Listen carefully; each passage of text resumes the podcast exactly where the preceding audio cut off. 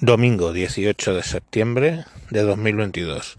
Me encuentro, me encuentro reflexionando al respecto de algo eh, que hablé eh, el otro día con una persona que mm, básicamente venía a decir que los que no creemos en un Dios, porque porque que no podíamos ser buenos o no podíamos tener una serie de consideraciones.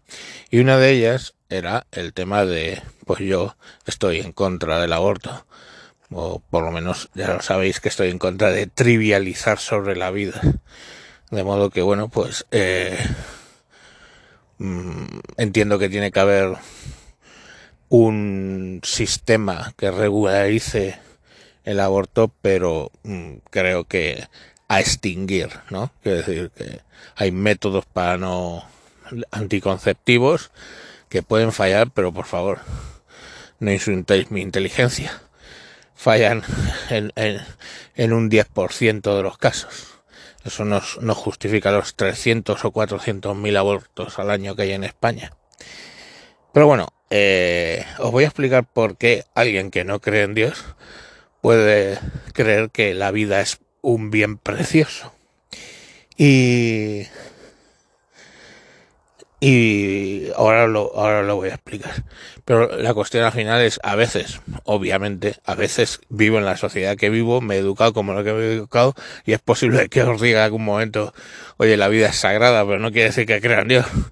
Es una forma de deciros que la vida es importante y que la vida hay que respetarla. O que es preciosa, si lo queréis dicho así. Mira, yo lo expliqué de la siguiente manera. Imaginaos que vais por un, paseo y llegáis a un río, un arroyo, si queréis, y eh, bueno, pues os quitáis los zapatos, metéis los pies en el río y empezáis a chapotear por ahí. En una de estas, eh, das una patada, se mueven unos guijarros y algo brilla ahí, y es una pepita de oro. ¿Por qué esa pepita de oro, te vas a poner tan contento, pero por qué esa pepita de oro es excepcional? ¿Por qué es un hallazgo y por qué es valioso? Simplemente porque de los cientos de millones de guijarros que puede haber en el río, uno es una pepita de oro.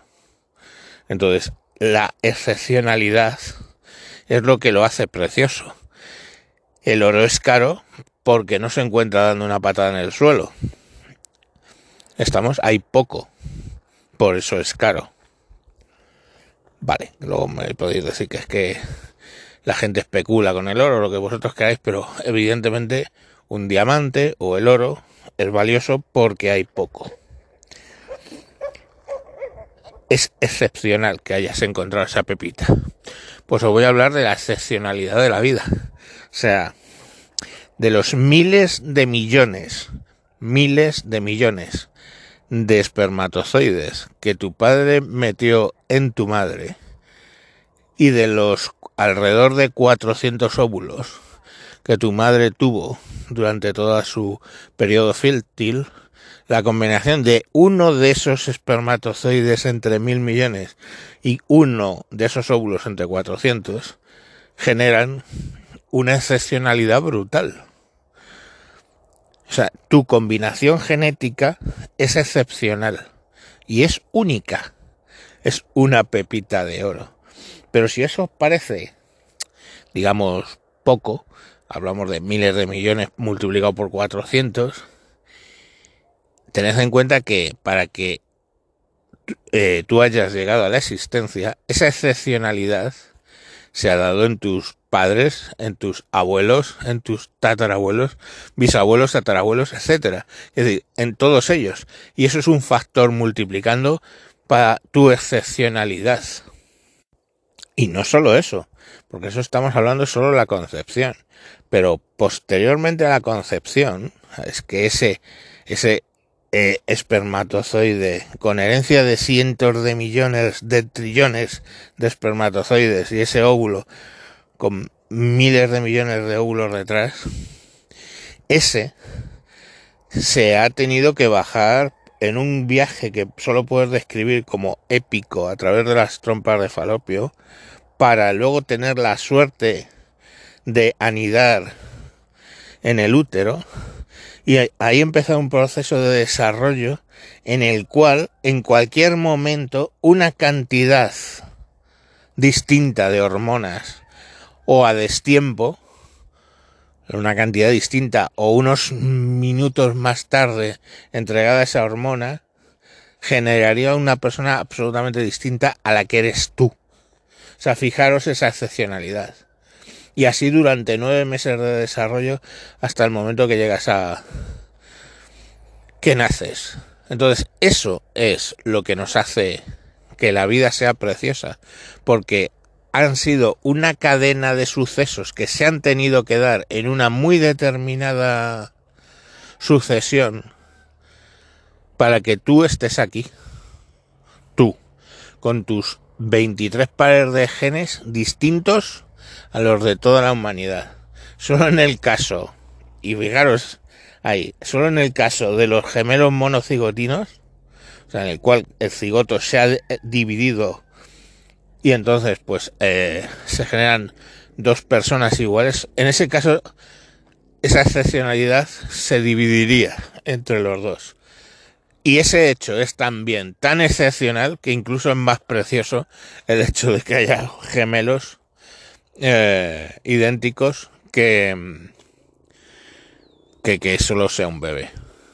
Entonces, eso es lo que hace excepcional a la vida, su singularidad, o sea, la dificultad que hubo de que tú seas tú, de que tú seas esa pepita de oro dentro de un río inmenso de posibilidades que se concretaron en ti.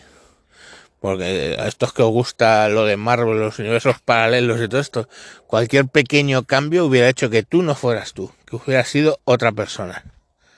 Entonces, bueno, pues ahí lo tenéis. Por eso yo, que soy agnóstico, pienso que la vida es eh, preciosa.